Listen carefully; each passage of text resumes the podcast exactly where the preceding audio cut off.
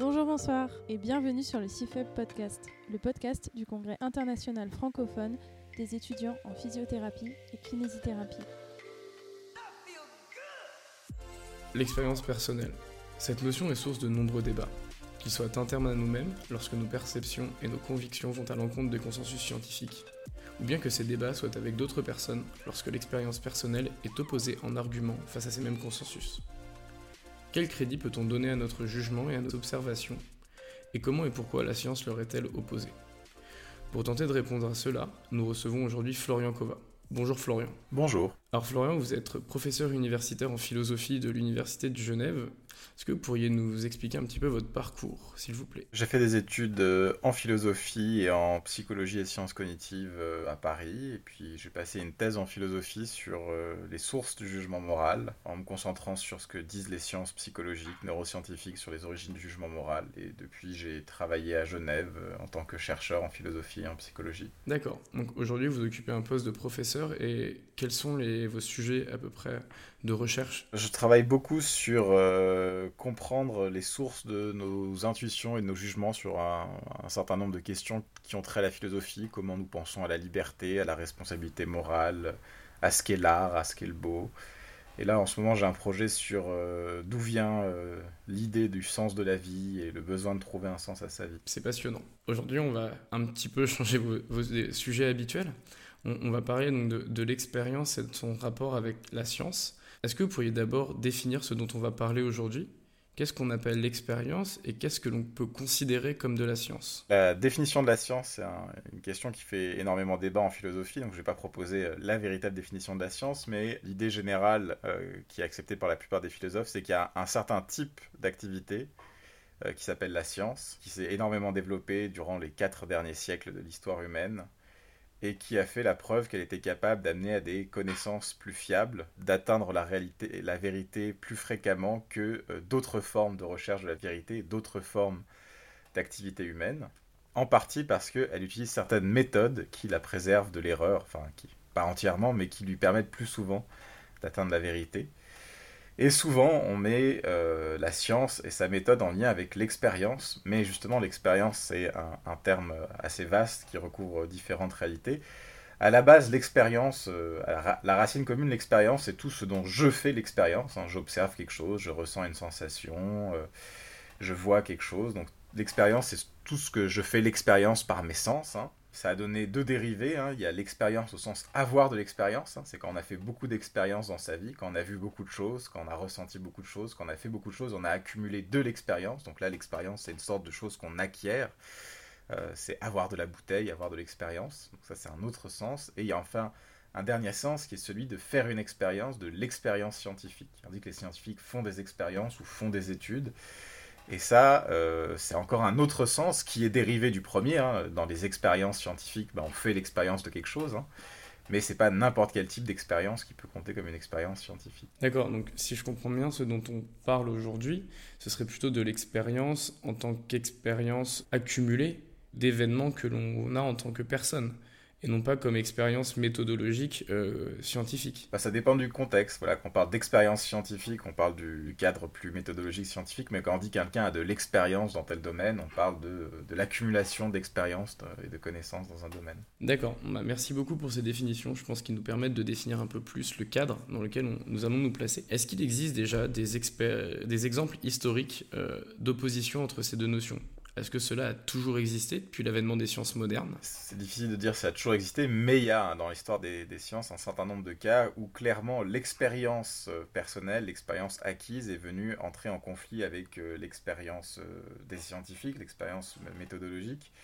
Donc un cas qui est très connu dans l'histoire de la médecine, c'est celui de la saignée au 19e siècle. Donc bon, il faut savoir que tout au cours de l'histoire de la médecine occidentale, hein, depuis la fin de l'Antiquité jusqu'à l'époque moderne, la saignée était, un, euh, était une méthode souvent utilisée pour traiter les maladies, par exemple comme la pneumonie ou les maladies inflammatoires. Donc on faisait saigner le patient pour expulser du sang qui supposément contenait certaines substances dont il fallait débarrasser le corps pour que le patient aille mieux. Et il faut voir que bah, euh, la saignée était vraiment quelque chose qui était assez fréquent dans euh, l'outillage, dans les techniques utilisées par les médecins. Hein. Par exemple, euh, aujourd'hui encore, une des meilleures revues de recherche en sciences médicales s'appelle The Lancet. Et The Lancet, la Lancet, c'était euh, l'outil qu'utilisaient les médecins pour faire saigner les patients, justement. Donc c'était vraiment quelque chose qui était représentatif de la profession. C'était même un symbole de la profession dans certains pays comme en Amérique. Et euh, il se trouve qu'au cours du, du 19e siècle, on a découvert que peut-être que c'était pas une bonne idée de saigner les patients pour les soigner. En fait, il faut savoir qu'au début du 19e siècle, il s'est produit un, un problème, on va dire, dans la médecine, c'est-à-dire qu'il y a d'autres formes de médecine parallèle qui sont apparues, comme le magnétisme et l'homéopathie et des choses comme ça. Et du coup, les médecins qui étaient plus traditionnels, on va dire, qui rejetaient ces nouvelles pratiques un peu étranges, se sont dit, bon, bah, pour asseoir la supériorité de notre pratique, on va commencer à tester, on va montrer que ces pratiques sont complètement bidons. Donc par exemple sur l'homéopathie, ils ont dit voilà, on, obtient les mêmes effets si on donne des faux médicaments aux, patients. Donc c'est comme ça qu'est né, euh, que sont nés le placebo, etc. Mais euh, très vite, ça s'est un peu retourné contre eux, parce qu'on a dit, bon, mais c'est bien, de tester, euh, c'est bien de tester des pratiques qui ne sont pas les nôtres, mais quid de nos pratiques? Euh, Est-ce qu'on pourrait pas les évaluer aussi? Et donc, dans la première partie du 19e siècle, il y a un Français, un chercheur français qui s'appelle Pierre-Charles Alexandre Louis, qui a fait les premiers essais cliniques, on va dire, sur la saignée.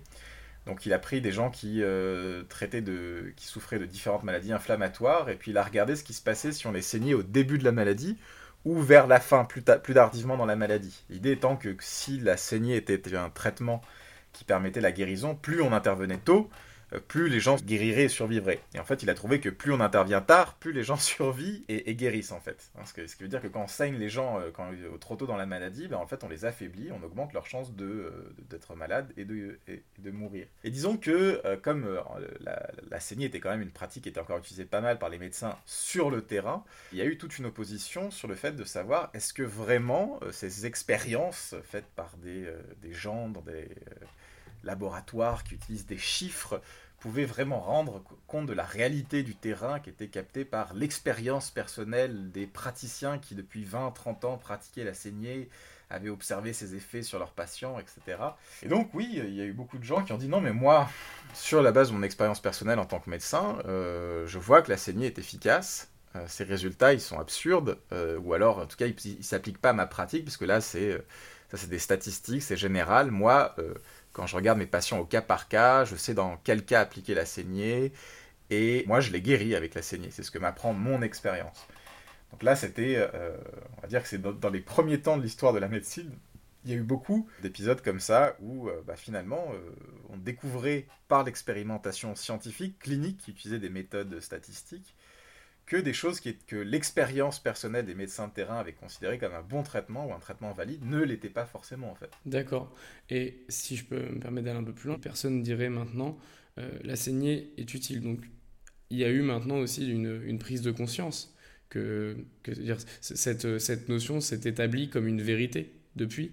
Comment est-ce que ça s'est arrêté? Comment le choix a été défini d'arrêter cette, cette saignée à la fin? Comment est-ce que la, science a pris le pas, en tout cas, sur cette expérience dans, ce contexte-là Alors, il n'y a pas eu de date où les gens sont mis à arrêter de, pratiquer la saignée précisément. Hein. Ça a été quelque chose de progressif. Euh, en plus de, ces résultats directs sur l'utilité de la saignée, il faut bien voir que la saignée a été liée à des théories assez antiques sur le fonctionnement du corps, la théorie, ce qu'on appelle la théorie des humeurs l'idée que les maladies en fait sont le, le fruit d'un déséquilibre entre différentes substances à l'intérieur du corps. Donc comme au cours du 19e siècle, c'est aussi développé la science qui explique que les maladies sont causées par des corps extérieurs, des pathogènes, des virus, des microbes, bah, la pratique était de moins en moins euh, conciliable avec euh, l'accumulation des données scientifiques, mais c'est quelque chose qui s'est fait de façon très progressive en fait. Il n'y a pas eu euh, un congrès où tous les médecins du monde se sont arrêtés. il, y a eu quelques, il y a eu quelques tentatives pour remettre la saignée à la mode à la fin du 19e et au début du 20e siècle. c'est une histoire assez, assez complexe c'est assez houleuse. Et même aujourd'hui, euh, si les médecins euh, rejettent l'utilisation de la saignée comme moyen thérapeutique, il existe toujours des pratiques parallèles euh, dans lesquelles on utilise des sangsues ou des, des choses comme ça parce qu'on considère que la saignée va évacuer les toxines du corps. Donc il y a encore des survivances même aujourd'hui. Mais bon, progressivement, effectivement, ça s'est annulé. Et je pense que ce qui a contribué, c'est l'idée, c'est le développement de pratiques alternatives en fait. Parce qu'il faut savoir qu'une des choses que les médecins trouvaient euh, intolérables, avec l'idée qu'on leur dise de plus saigner euh, leurs patients, c'est qu'ils disaient mais alors qu'est-ce que je dois faire? Je dois juste rien faire. Je ne peux pas rester en faisant rien devant mon patient. Alors on pourrait le dire, oui, mais est-ce que c'est pas mieux de rien faire plutôt que de faire un truc qui va augmenter ses chances de, mourir? Mais en tout cas, euh, une, des, une des critiques qui a été faite à l'époque, c'était voilà, on peut pas rester sans rien faire devant le patient. Donc je pense qu'à fur et à mesure que se sont développés d'autres traitements potentiels qui, eux, sont efficaces, euh, le besoin de pratiquer la saignée disparaît en fait. Très bien, merci beaucoup.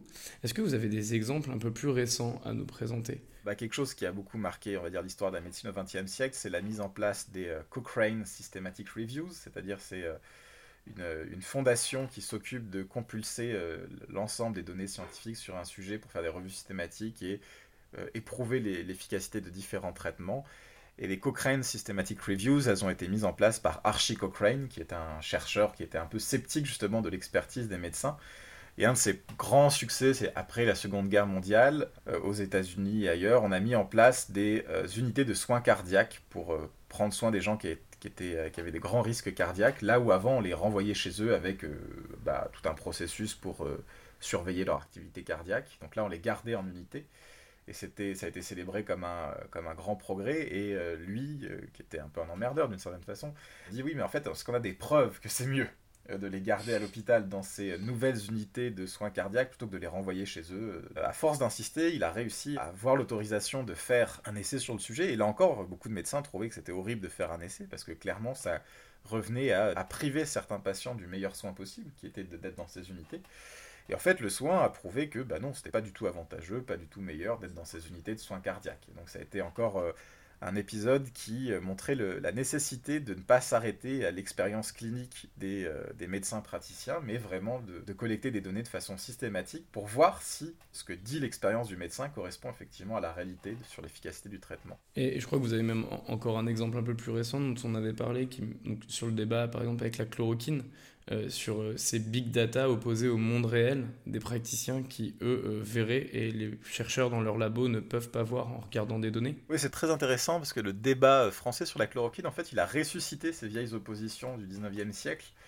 parce qu'il faut voir que quand c'est développé, par exemple, ces procédures systématiques pour évaluer les, les, traitements, par exemple sur la saignée, il y a eu une sorte d'opposition dans certains pays, par exemple l'Amérique, mais aussi en France, entre les gens qui sont vraiment sur le terrain et qui voient les malades, et puis vous savez, les gens qui sont dans les labos ou qui manipulent des statistiques ou des chiffres, et il y avait vraiment cette opposition en disant que voilà, peut-être que la réalité du terrain était plus importante. Donc sur le cas de la saignée, finalement, on a abandonné cette idée. Théoriquement, les gens acceptent l'idée que euh, bon, il faut des essais cliniques, mais on, voit de temps en temps ressurgir un peu cette opposition et euh, en disant que Didier Raoult, euh, dans la défense de son traitement, a beaucoup appuyé, a beaucoup joué là-dessus en fait. Hein. il a fait lui-même une méta-analyse des différentes études sur l'efficacité de son traitement hydroxychloroquine contre, euh, le Covid-19, il a cette méta-analyse où il euh, sépare les, études en deux, en groupes. Il y en a un qu'il appelle Real Life, la vraie vie, et l'autre qu'il appelle les Big Data, hein, les grosses données. Et euh, l'idée, c'est que, bon, bah, quel était le critère de séparation des études? C'est de savoir si les auteurs de l'étude avaient vu eux-mêmes les patients, comme si ça avait une sorte d'importance, vous voyez Comme s'il fallait euh, faire l'expérience directement du patient et de sa maladie pour accéder à la réalité, tandis que la manipulation de chiffres, ces choses-là, c'est. Euh, c'est pas la vraie vie. Justement, c'était assez intéressant historiquement parce que ça, ça réappuyait sur cette distinction entre le praticien et le chercheur en fait. Donc la médecine est divisée entre entre ces deux branches, et euh, lui, il a beaucoup joué sur cette opposition. Sachant que si, si je dis pas de bêtises, euh, c'est quand même s'extraire d'un biais que de, de, ne pas faire l'ensemble de l'étude, euh, en tout cas de ne pas faire le traitement statistique, de ne pas faire tout ça, et donc que des fois donner, ne pas mettre tout de la connaissance dans le main de l'expérimentateur, euh, permet de s'extraire de certains biais. Oui, il y a ça, et puis aussi c'est un peu de la pensée magique, parce que de toute façon les chiffres ont été récupérés par des, gens qui ont vu les patients, parce que sinon ils n'auraient pas pu dire si tel patient était guéri ou pas.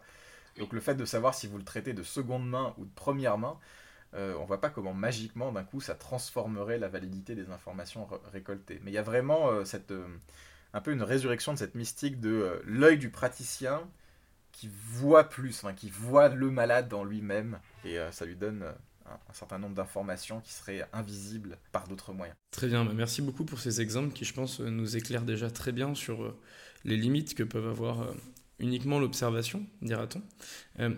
quelques conversations avec des confrères ou des étudiants me viennent, mais tout d'abord, pourquoi ce conflit entre expérience, au sens de l'expérimentation scientifique, et expérience, au double sens de l'expérimentation personnelle et de l'expérience accumulée?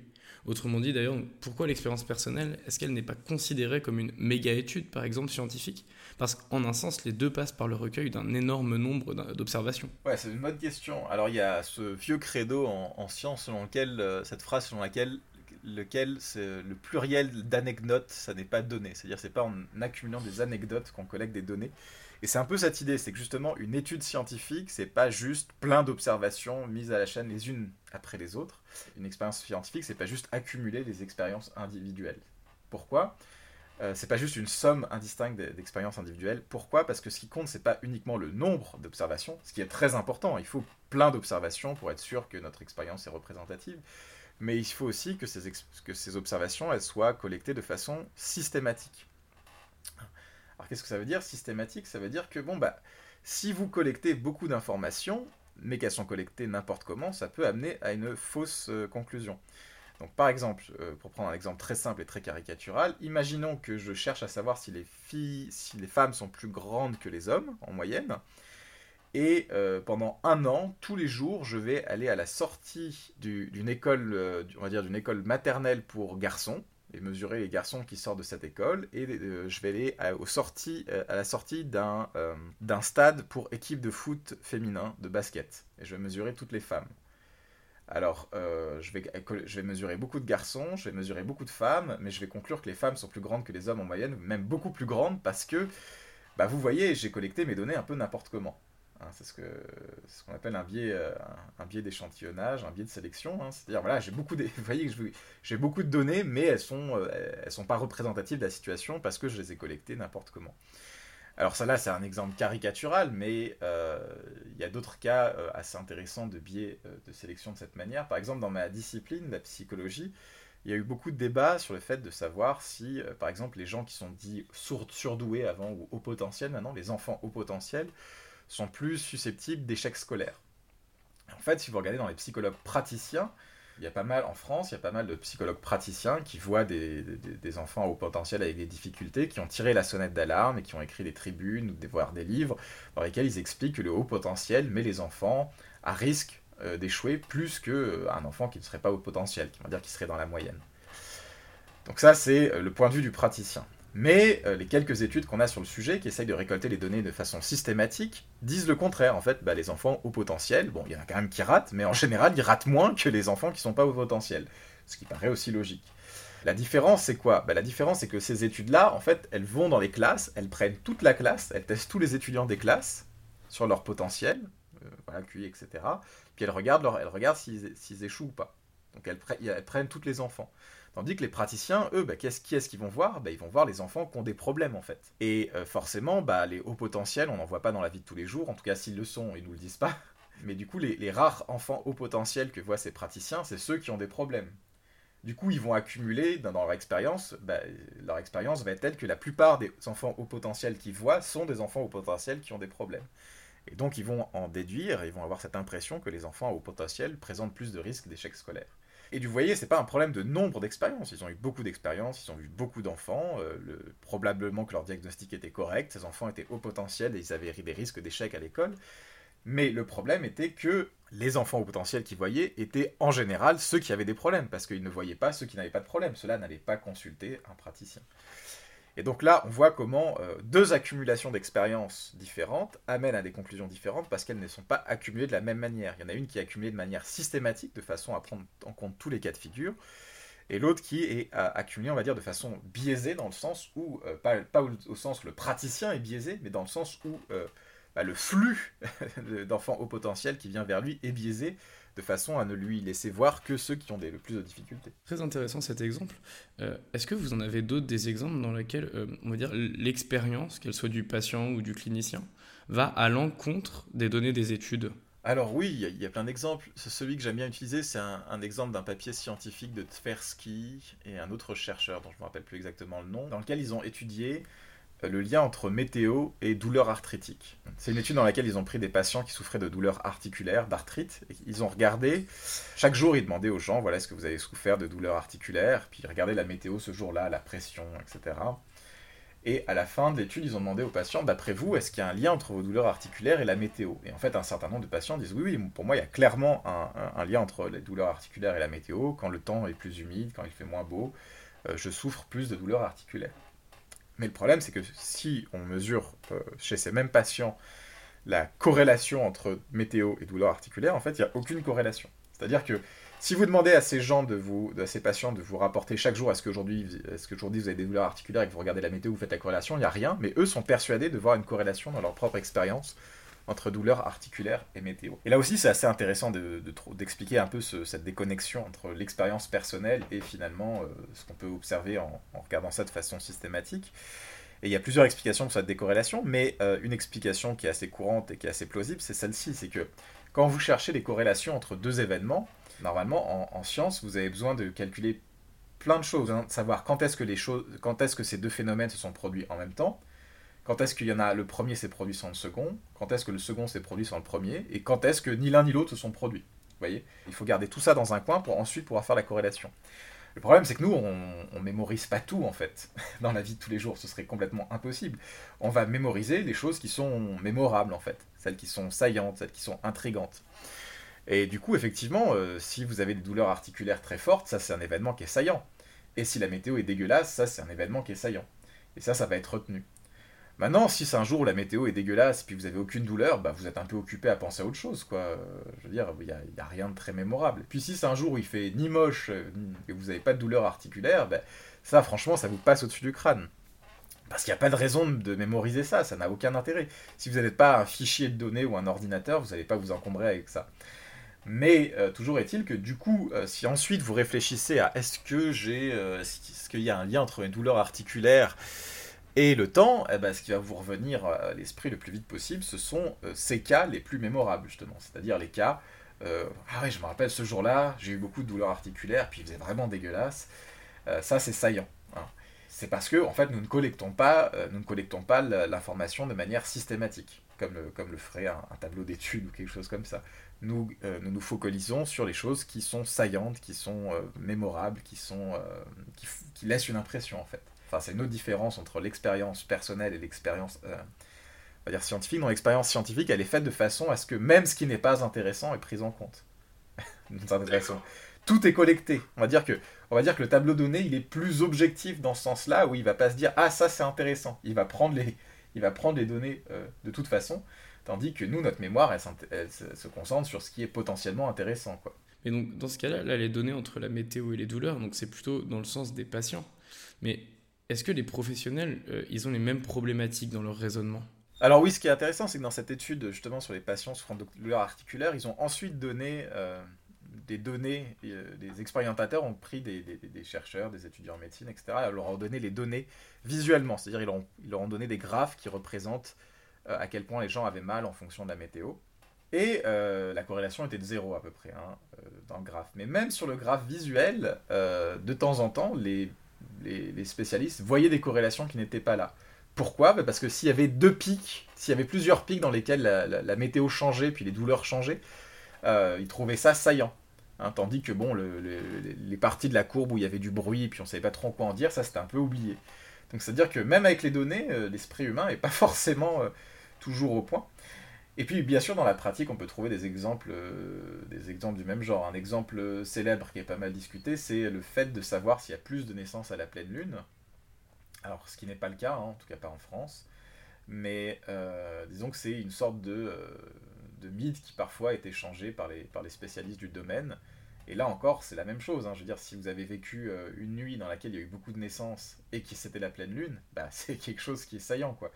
Tandis que si c'était une nuit il y avait beaucoup de naissances, puis la lune elle était à trois quarts, euh, c'est pas très intéressant. C'est pas, dire, voilà. Euh, donc c'est aussi quelque chose qui peut toucher les professionnels parce que c'est quelque chose qui touche tout le monde en fait. C'est pour ça que justement, euh, bah justement, un, des intérêts de l'expérience scientifique, c'est qu'elle est en fait assez différente de l'expérience humaine d'une certaine façon. Elle est abstraite, mathématique, décontextualisée, mais justement pour éviter ce genre de choses. Très bien, bah, merci beaucoup.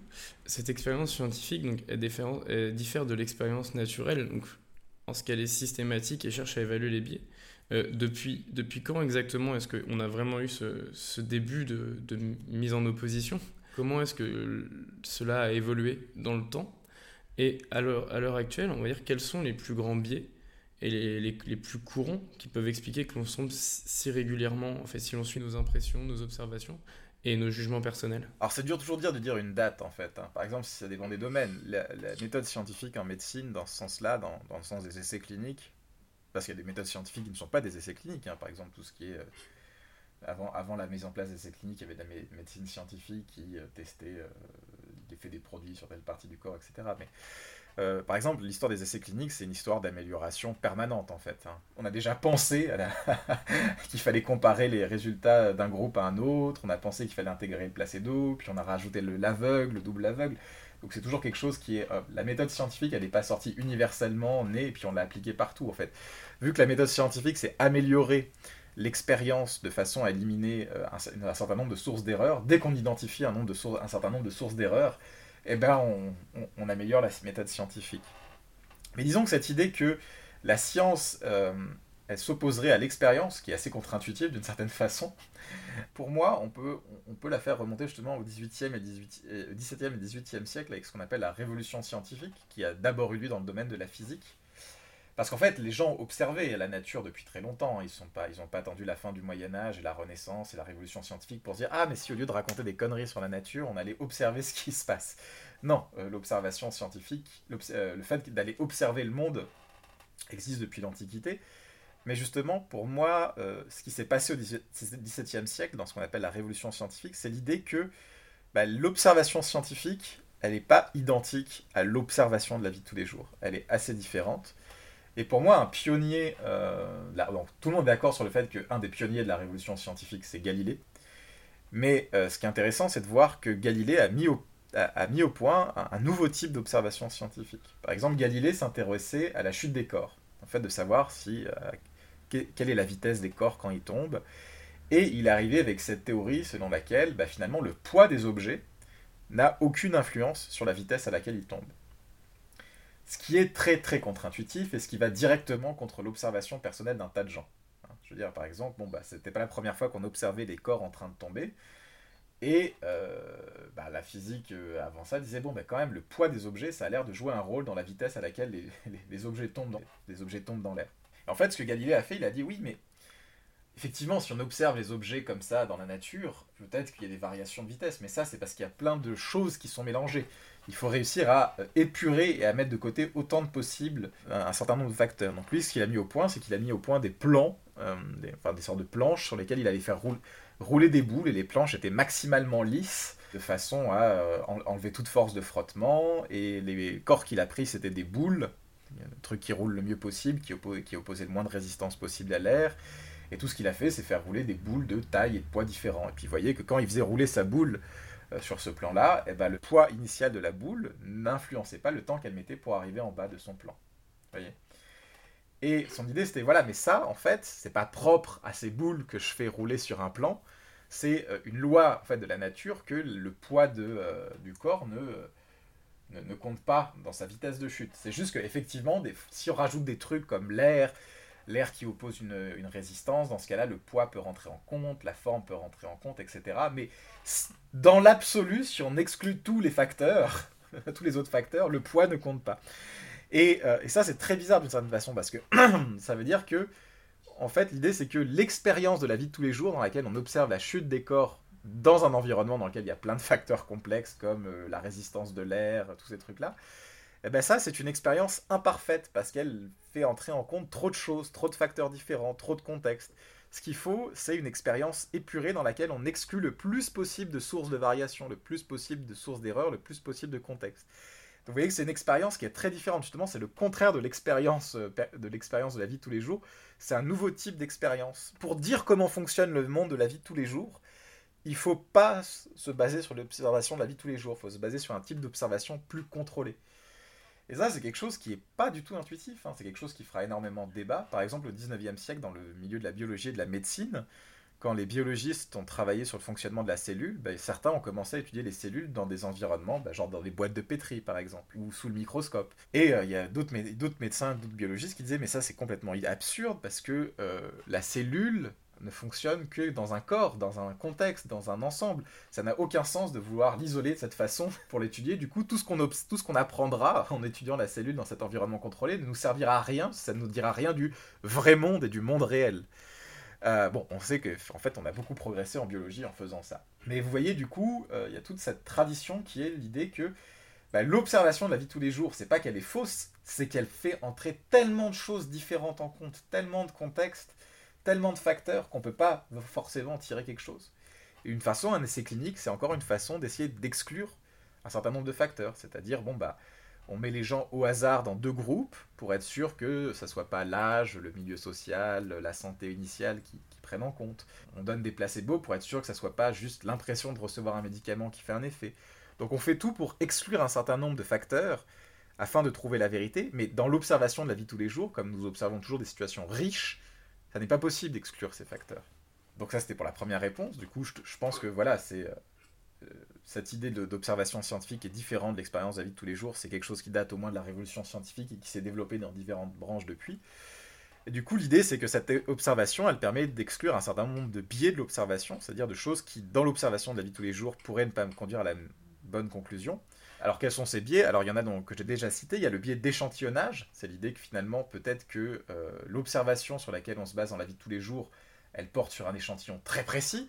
Et donc, ce qu'on en observe, elle n'est pas ça n'est pas forcément transférable. Hein. donc c'était le cas des enfants euh, au potentiel qui, avaient des difficultés à l'école. Donc ces praticiens avaient un biais d'échantillonnage. Vous voyez, leur échantillon était tel qu'ils ne recevaient que les gens qui avaient un, biais potentiel. L'autre, c'est un biais dont je ne sais pas euh, quel serait exactement son nom, mais c'est celui de se focaliser uniquement sur les événements mémorables. Hein. donc au lieu de collecter l'intégralité des données. Donc euh, un autre biais aussi, c'est euh, qui est assez fréquent et euh, qui, qui, qui, peut aussi tenter le scientifique, c'est euh, cette tendance à exclure les données qui n'arrangent pas notre théorie parce qu'on peut trouver une, observation alternative. C'est-à-dire, imaginons, que j'imagine très bien, puisque ce que je faisais dans mes premières études, parce que je n'étais pas au courant que c'était une très mauvaise pratique, mais c'est pas grave, je ne les ai pas publiées, donc c'est pas grave. Par exemple, imaginons que voilà, vous testez un traitement sur un patient et le traitement ne fonctionne pas pouvez vous dire oui, mais ce patient, il avait l'air pas très en forme à la base, ou euh, il avait l'air de pas prendre sérieusement le médicament. Donc finalement, lui, je vais pas le prendre en compte. Alors ça a l'air horrible dans un, ça a l'air horrible dans un, dans un essai médical, et justement tout est fait pour qu'on ne fasse pas ça. Mais imaginez que vous êtes quelqu'un qui euh, ne fait pas d'essai thérapeutique, mais qui veut euh, estimer la, l'efficacité de sa pratique au jour le jour sur ses patients. Bah, c'est toujours très facile de se dire bon bah lui, ça a pas trop marché, mais il y a sûrement des raisons pour. Hein. Et tandis que quand ça marche, là, vous n'avez pas cherché de raison pour expliquer pourquoi ça aurait pu marcher alors que votre médicament est inefficace. En fait, c'est un biais qui fait qu'on met des arguments post-hoc à chaque fois pour expliquer pourquoi on, la technique en fait serait efficace alors qu'elle ne l'est pas. C'est ça, ouais. On arrive à expliquer les échecs, puis du coup, comme on les explique, comme on, trouve une explication pour les échecs, on se dit que c'est plus la peine de les compter en fait. C'est-à-dire, on les écarte.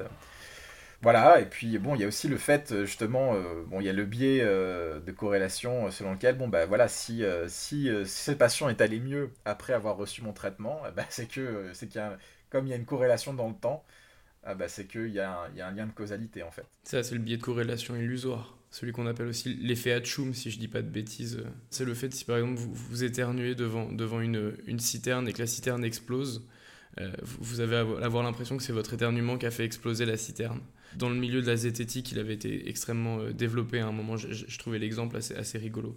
Ouais, c'est assez amusant. Euh. Oui, il y a pas mal d'expériences en psychologie qui montrent qu'on peut induire le sentiment de, de, pouvoir ou de causalité en rapprochant deux choses de façon euh, très similaire. Quoi. il y a des expériences comme ça où on demande aux gens, je sais plus, de, il y a des objets sur un écran et on demande aux gens de tourner la souris et puis aussi de dire des objets, le nom d'objets qu'il y a sur l'écran puis de temps en temps, ils disent le nom d'objet qu'il y a sur l'écran, et quand la souris s'arrête dessus, sur le même objet au même moment, les gens pensent que c'est eux qui ont arrêté la souris, alors qu'en fait la souris elle est contrôlée par quelqu'un d'autre à distance. Enfin bref, on leur donne l'impression que c'est eux qui ont arrêté la souris parce qu'ils ont dit le nom de cet objet, la souris arrêtée sur cet objet, donc voilà, il y a une sorte, de rapprochement comme ça. il y a eu pas mal d'études à un moment vraiment sur la façon dont on peut induire très facilement chez les gens l'impression qu'ils ont causé quelque chose ou qu'il y a une causalité, juste parce qu'il y a une sorte de rapprochement temporel ou un rapprochement d'idées. C'est euh, assez, intéressant. Donc voilà, oui, il y a plein de, biais dans l'expérience euh, quotidienne que, justement... Euh, alors c'est pas l'idée que dès que c'est scientifique, il n'y a pas de biais, mais c'est l'idée que la méthode scientifique, elle a été créée et améliorée au fur et à mesure pour éliminer ces biais, justement. Donc là encore aujourd'hui, on trouve des biais, et puis des biais potentiels dans des méthodes, et puis on fait en sorte d'améliorer les méthodes pour les exclure. Donc c'est un, on va dire que c'est un work in progress, quoi. Euh, l'essai clinique actuel, il n'est pas sorti euh, tout armé un jour euh, de la tête de quelqu'un. C'est vraiment le, fruit d'un travail d'essai-erreur dans lequel on, s'est rendu compte que bon, bah, si, on prenait ça en compte, ce serait mieux. si par exemple les gens qui font les analyses ne savent pas quels patients ont reçu vraiment le traitement, ça permet, ça permet d'éviter de choisir les analyses qui nous arrangent le plus. Voilà quoi. Et donc si, la, science, comme on vient de voir, donc, peut avoir aussi ses limites. Il faut pas le nier, c'est pas un système infaillible. Quelle réponse on peut faire aux critiques qui lui sont faites dans ce sens? Et de plus, donc certains détracteurs de la science arguent euh, que la science ne peut pas tout évaluer et que la relation avec le patient, par exemple, est trop personnelle et que donc la science ne peut pas euh, être assez fine pour pouvoir évaluer cela. Euh, qu'est-ce qu'on pourrait leur répondre? Alors oui, déjà sur la première question, c'est évident que la science n'est pas un, modèle infaillible. En fait, ce qu'il faut distinguer, c'est qu'il faut distinguer deux sens de science qui sont souvent mélangés. C'est il y a la science comme la pratique scientifique, la recherche scientifique, la science comme activité, et la science comme la théorie scientifique, le résultat. Hein, par exemple, quand on dit la physique, ça peut être soit les théories scientifiques, euh, la relativité, ou ça peut être l'activité des gens qui font de la physique. Il y en a une qui est le résultat de l'autre, mais la science comme processus, justement, ce qui est assez intéressant et ce qui, qui s'est développé dans la science moderne, c'est l'idée qu'il n'y a pas de méthode infaillible pour atteindre la vérité. Pendant un long moment, les philosophes et même les premières personnes qui ont cherché à théoriser la méthode scientifique pensaient qu'il y avait une méthode qui était plus ou moins infaillible et que si on suivait cette méthode, on arrivait forcément à la réalité, que c'était ça qui faisait la supériorité de la science. Mais en fait, plus personne n'accepte ça, et l'histoire des sciences a montré, et la plupart des philosophes sont d'accord là-dessus, enfin tous les philosophes des sciences sont d'accord là-dessus, sur l'idée que la science, en fait, ce qui fait sa force, c'est pas qu'elle a une méthode infaillible pour atteindre la vérité, c'est qu'elle a une méthode très solide pour se corriger. C'est-à-dire que, qu'est-ce que font les scientifiques? Bah, Par exemple, bah, devant un phénomène à expliquer, ils vont produire 10, 20, 30 théories. Il n'y a pas une méthode pour trouver la bonne théorie depuis le début, et puis après, euh, après on a des méthodes pour faire le tri, pour tester. Donc, par, par essence, elle n'est pas infaillible. L'idée, c'est que, euh, c'est qu'elle par contre, elle est en mesure de corriger ses erreurs. C'est assez différent. C'est qu'elle commence forcément par se tromper, et donc, c'est pour ça qu'il faut distinguer la recherche scientifique, qui est un, bordel innommable de théories euh, qui se contredisent, de gens qui testent les théories des autres, etc. Et puis le produit fini, qui est euh, le, produit, le fruit du consensus scientifique, qui est souvent quelque chose d'assez solide. Hein. pourquoi est-ce qu'il est assez solide? Parce que justement, on a testé plein de trucs, puis on a rejeté plein de trucs, puis on s'est disputé sur plein de sujets, puis au bout d'un certain nombre d'années, on s'est entendu sur euh, bah, un certain nombre de trucs qui tiennent la route quand même. Justement, la, la, solidité de la science, elle n'est pas du tout dans euh, son infaillibilité, elle est dans le fait de pouvoir se corriger. Et effectivement, il y a des sujets sur lesquels il n'y a pas de recherche. Peut-être la science pourra jamais rien dire parce que sont, c'est des sujets qui, qui, échappent à ces méthodes. Il y a des méthodes, peut-être des sujets qui échappent au fait de pouvoir tester des, hypothèses. Par exemple, je sais pas, des, hypothèses religieuses ou des choses comme ça. L'idée n'est pas que la science est toute puissante, qu'elle se trompe jamais, qu'elle peut tout expliquer, c'est que euh, de toute façon, quand les humains cherchent la vérité, ils se trompent massivement mais il y a des méthodes pour euh, essayer de corriger régulièrement le tir, et euh, la science, c'est une méthode comme ça. Après, l'idée selon laquelle il y aurait des choses que la science ne pourrait pas évaluer, comme j'ai dit, c'est évident. Il y a des choses que la science ne pourra pas évaluer, il y a des questions auxquelles la science ne pourra pas répondre, etc. Il n'y a aucun problème, tout le monde est OK avec ça. En fait, la plupart des philosophes qui ont réfléchi au XVIIe et au XVIIIe siècle et qui étaient pro-science à l'époque, comme, je sais pas, Locke, Hume, étaient aussi des gens qui mettaient beaucoup l'accent sur les limites de la connaissance humaine en fait. Leur idée c'était voilà, l'homme ne peut pas savoir grand chose, donc il faut se cantonner à ce qu'on peut savoir. Donc par exemple pour eux tout ce qui était des questions métaphysiques, etc., c'est des choses qu'on pourrait jamais régler. Mais au moins on avait des méthodes pour régler les questions dans des domaines importants. Donc le fait de savoir que la science ne peut pas tout régler, c'est pas un problème. Mais euh, quand on parle maintenant de pratique médicale, quand les gens disent la science peut pas tout évaluer, c'est pas juste ça qu'ils disent.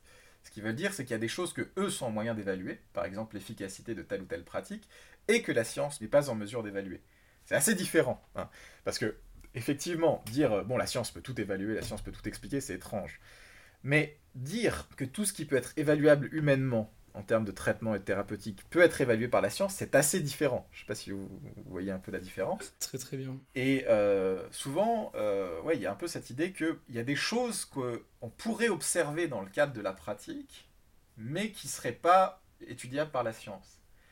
Et ça, en fait, c'est très très étrange si on y réfléchit. Parce que, imaginons qu'il y a un thérapeute qui prétend qu'il est capable d'évaluer la valeur d'une pratique dans le cadre de sa pratique personnelle. Bah, comment est-ce qu'il fait justement pour savoir que sa pratique marche? Il doit bien se fonder sur des choses qu'il observe, c'est-à-dire sur des choses observables. Est-ce que le patient va mieux? Est-ce qu'il sourit plus? Est-ce qu'il il a l'air plus enjoué?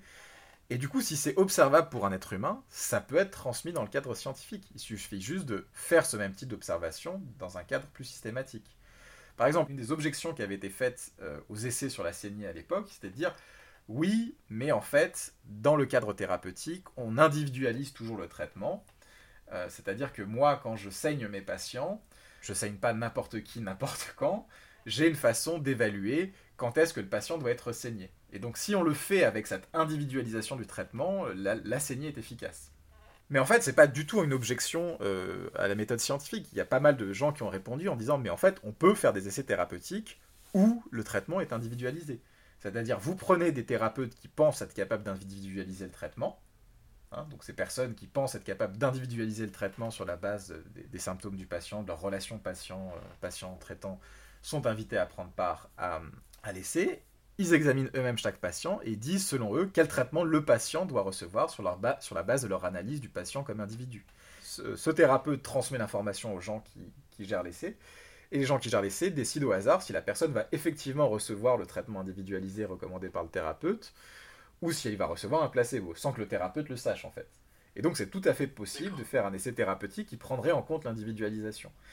Parce que vraiment, dire qu'il y a des choses que le thérapeute est capable d'évaluer lui-même, mais qu'on ne serait pas capable d'évaluer scientifiquement, ça voudrait dire que le thérapeute est capable d'évaluer l'efficacité de son traitement sur la base d'indices que lui peut observer, mais qui ne seraient pas observables ou consignables par, par le reste du monde en fait quelque part, ça flirte un peu bizarrement avec l'idée qu'il y a une sorte de, pouvoir un peu étrange du thérapeute qui irait au-delà de la simple observation pour pénétrer dans le mystère du patient. Ce qui était un peu le truc qu'on retrouvait dans, dans, l'opposition Didier Raoult, Big Data, Real World, cette idée que voilà, juste être en présence du patient, ça confère une sorte de pouvoir étrange qui permet d'aller au-delà de ce qui est purement observable. Mais bon, je pense pas que ces gens-là supposent qu'ils ont un pouvoir mystique qui permet d'analyser ce dont le patient a besoin. Donc en vrai, si eux pensent être capables d'observer l'efficacité de leur traitement sur la base d'indices qui sont observables, alors on doit pouvoir faire des essais plus systématiques qui se basent sur ces mêmes indices. D'accord. Moi, ça me fait un peu écho par rapport à, ce qu'on nous avait enseigné et à notre opposition, parce que chez les kinés, à l'heure actuelle, beaucoup s'opposent à la science dans le sens où ils disent que c'est oublier la relation en fait avec le patient et que la science ne, fait pas ça. Et, je trouve que c'est une remarque qui est beaucoup trop faite à, à l'evidence-based practice Qu'est-ce qu'on pourrait en dire? Parce que euh, moi, de ce que j'en comprends, l'evidence-based practice ou l'evidence-based medicine, c'est prendre en compte les données de la science adaptées à un patient. Donc, je ne sais pas si je suis très clair dans ce que, dans ce que je vous demande, mais en gros, est-ce que le, les réponses qui étaient faites en, critique à la science ne sont pas en fait de fausses critiques parce que l'evidence-based medicine prend en compte ces données? Juste dedans, il y a un élément du triptyque qui demande à faire attention à ce que on n'aille pas à l'encontre de ce que l'on pense, mais l'expérience du, thérapeute est quand même prise en compte. Oui, il faut voir que euh, ce truc un peu étrange d'opposition entre, je sais pas, le, patient qui irait chez, un thérapeute normal et qui, euh, qui serait reçu par quelqu'un plein de chaleur et qui prendrait en, compte la relation patient-traitant. Euh, et puis, je, bah, les essais cliniques, en fait, euh, les essais cliniques, ce sont des gens dans des hôpitaux qui suivent un traitement, donc ils sont aussi, aussi suivis par des médecins, par des... ils ont une relation médecin-patient normale, en fait. C'est pas genre des gens à qui on donne une pilule puis qu'on renvoie à la maison. Donc en fait, dans les essais cliniques, la relation euh, médecin-patient, elle est incluse. C'est pas comme si c'était un, monde, différent. Après, ce une autre façon d'interpréter la critique, ce serait peut-être de dire, voilà, dans les essais cliniques, quand vous testez le médicament, il faudrait peut-être que vous demandiez au patient de remplir une grille d'évaluation à, quel point il a été euh, il a une bonne relation avec son médecin, à quel point ça a été en compte, et voir si l'effet du traitement est potentialisé, augmenté par la relation médecin-patient. Peut-être que c'est ça qu'ils veulent dire. Mais en tout cas, euh, je ne vois pas en quoi euh, la relation médecin-patient serait exclue des essais cliniques. C'est exclu dans le sens où c'est pas ça qu'elle mesure, elle mesure pas l'efficacité, mais il faut pas croire que les gens qui participent dans des essais cliniques n'ont pas de relation médecin-patient. Ils sont, ils sont inclus dans un soin avec un médecin, un patient. Après, ça c'est intéressant parce que c'est une façon de se démarquer, on va dire, de, de, méthodes plus scientifiques parce que il y a cette chose où, euh, au cours du 19e siècle, avec le romantisme et des mouvements comme ça, euh, la science a, été peu à peu opposée à, l'émotion, en fait, au sentiment. Euh, l'exemple que j'aime bien prendre, c'est La Reine des Neiges d'Andersen, ce conte où où il y a un enfant qui prend un éclat de, miroir maléfique dans l'œil, et puis il commence à perdre toutes ses émotions, et du coup il commence à aimer faire des maths plutôt que regarder les fleurs. C'est vraiment un truc hyper stéréotype de l'époque. C'est ah, il y a les chiffres, il y a la science, puis de l'autre côté, il y a les émotions, il y a le cœur, il y a l'amour. Et euh, j'ai l'impression qu'on surfe un petit peu là-dessus. C'est-à-dire, voilà, euh, si on me dit que ma pratique, elle n'est pas prouvée par les essais cliniques, bah, il peut y avoir la tentation de faire de, rebondir un peu sur cette distinction pour dire oui, mais bon, les essais cliniques, c'est du côté de la science, c'est du côté des chiffres, c'est froid. Tandis que moi, je suis du côté de la relation médecin-patient, c'est chaud. Et donc ça peut être une stratégie euh, facilement, euh, facilement trouvable, on va dire, parce qu'elle appartient au trope de, notre culture, de, par le romantisme, en cette opposition entre la science et l'émotion. Et euh, bon, et ça, on va dire, c'est quand même un, un, mouvement argumentatif assez, assez facile, mais quand on essaye de creuser vraiment qu'est-ce qui est dit dans cette critique, c'est pas clair en fait. On voit pas en quoi ce serait une objection au fait d'aller étudier scientifiquement l'effet de ces pratiques qui incluent la relation médecin-patient. Hein, un peu comme si le fait d'aller les observer scientifiquement allait faire voler en éclats la magie de la relation médecin-patient, mais on voit pas trop pourquoi. D'accord, donc si, je conclus, en fait, la, science a la capacité d'évaluer si les prétentions, on va dire, euh, d'observation que peuvent avoir n'importe quel thérapeute ou n'importe quelle personne, Maintenant, par rapport à ce que l'on disait au début, peut-être que fondamentalement, elle n'a pas la capacité de donner la vérité sur l'ensemble des sujets. Mais si quelqu'un prétend avoir la vérité par de l'observation par quelque chose, c'est évaluable. C'est ça, oui. C'est la science ne saura pas tout. Euh, elle n'est même pas forcément en mesure d'expliquer tout. Hein. Il y a des choses dont on, il y a des, on a des traitements dont on sait qu'ils marchent sans forcément savoir pourquoi. Hein. L'hypnose, par exemple, c'est tout un bordel.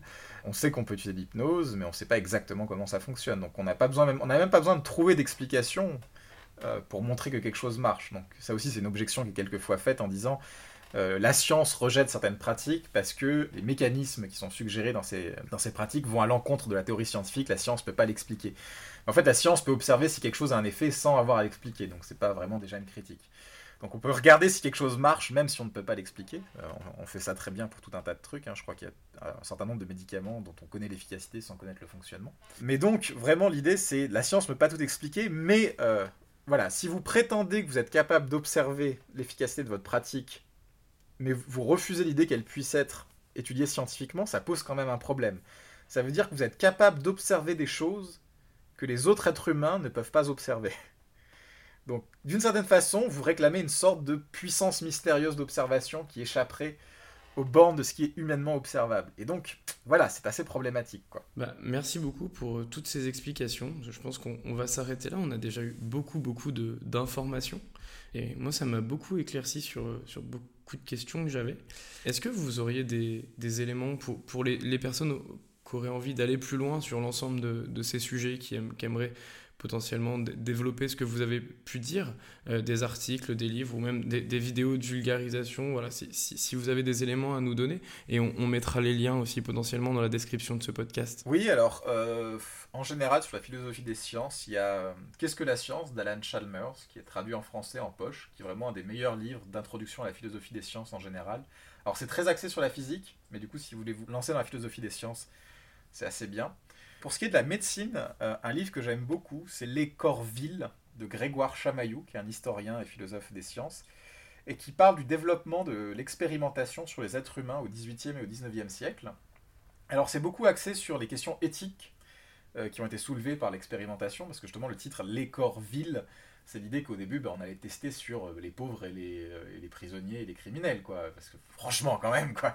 Hein, hein Bref, bon, euh, c'est un peu cette idée, voilà. De toute façon, ils se plaindront pas, hein, donc... et ils n'ont pas le pouvoir de nous emmerder, donc autant tester sur eux. Donc voilà, c'est un peu sur les problèmes éthiques soulevés par les premières expérimentations, mais du coup, ça fait aussi une histoire de développement de l'expérimentation, particulièrement dans le domaine de la médecine, sur le vaccin, sur la saignée. Donc, il y a vraiment les débuts de la médecine expérimentale Et donc, tout en parlant des questions euh, éthiques, ça parle aussi des questions épistémologiques, de comment sont créés les premiers essais. Puis c'est assez marrant de voir que justement, en fait, euh, les premiers vraiment essais scientifiques en médecine, ça s'est développé euh, à cause bah, de, de, choses comme l'homéopathie et le magnétisme, et qu'en fait, même les homéopathes étaient meilleurs méthodologiquement que les médecins à l'époque, en fait. C'est ça qui a obligé les médecins à devenir meilleurs, à s'améliorer. Donc, il y a vraiment des choses, ça, ça permet de remettre en perspective des choses qui, qui, nous paraissent évidentes, que voilà, la médecine a été scientifique, et puis les autres, les, médecines alternatives étaient moins scientifiques, alors qu'en fait, c'était pas du tout le cas. Euh, vraiment, vraiment c'était une époque qui était vraiment une jungle au niveau, niveau méthodologique. Donc ça, c'est un, livre que je recommande. Ça soulève des questions éthiques qui sont toujours, toujours d'actualité, hein, parce que bon, on voit bien qu'il y a des y a des gens qui font encore des essais sans vraiment se soucier trop du bien-être des patients. Donc ça, c'est pour ce qui est lecture en français. Après, pour, euh, pour ce qui est de vulgarisation, j'ai fait un article de vulgarisation que je conseille. Voilà, je fais un peu d'autopromotion. J'avais euh, écrit un, article assez long, donc prévoyez une demi-heure, une heure de lecture quand même. En fait, j'étais parti de ce que disait Didier Raoult sur la philosophie des sciences à ses étudiants, puisqu'il mettait ses cours en ligne pour expliquer euh, bah, en fait les bases de la philosophie des sciences, parce qu'en fait, il faisait un certain nombre d'erreurs. Donc même si vous en fichez Didier Raoult, en fait, je parle surtout de philosophie des sciences et je fais vraiment une intro euh, très basique euh, à la philosophie des sciences. Donc ça s'appelle l'épistémologie opportuniste de Didier Raoult. Vous trouvez ça sur Internet. Il y a une version courte qui fait genre, euh, je sais pas, 45 minutes de lecture, puis une version encore plus longue pour ceux qui aiment ça, avec encore plus de matériel. Puis en vidéo sur l'histoire de la philosophie des sciences, là, je sais pas trop quoi conseiller. je connais en philosophie, à la chaîne de Monsieur Phi, qui, fait a quelques vidéos sur l'histoire des sciences, mais c'est pas spécialisé philosophie des sciences, donc là, j'ai pas de référence directe à donner euh, sur ce sujet. D'accord, bah, on, en, mettra si, si, jamais ça vous revient plus tard, ou même je pense que déjà entre Qu'est-ce que la science, euh, votre article et puis euh, les vidéos de Monsieur Phi, les gens ont de quoi s'occuper quelques temps. Euh, moi, je, rajouterais, pour être un peu dans le domaine de la kiné, euh, tout ce que vous n'avez jamais voulu savoir sur les thérapies manuelles de Nicolas Pinceau et Richard Monvoisin. Euh, si, vous, ne l'avez pas lu, il est très intéressant pour voir à peu près nos biais et qu'est-ce que, qu'est-ce que l'on peut faire pour s'en extraire un petit peu. Merci beaucoup Florian d'avoir accepté cette invitation et d'être venu discuter avec nous. Au plaisir de, se revoir en, présentiel ou plus. Et euh, je vous souhaite une bonne fin de journée. Merci beaucoup. Bonne fin de journée. Au revoir. Merci d'avoir pris le temps d'écouter le CIFEP podcast. Vous pouvez retrouver le comité scientifique sur notre newsletter, notre site internet et les réseaux sociaux.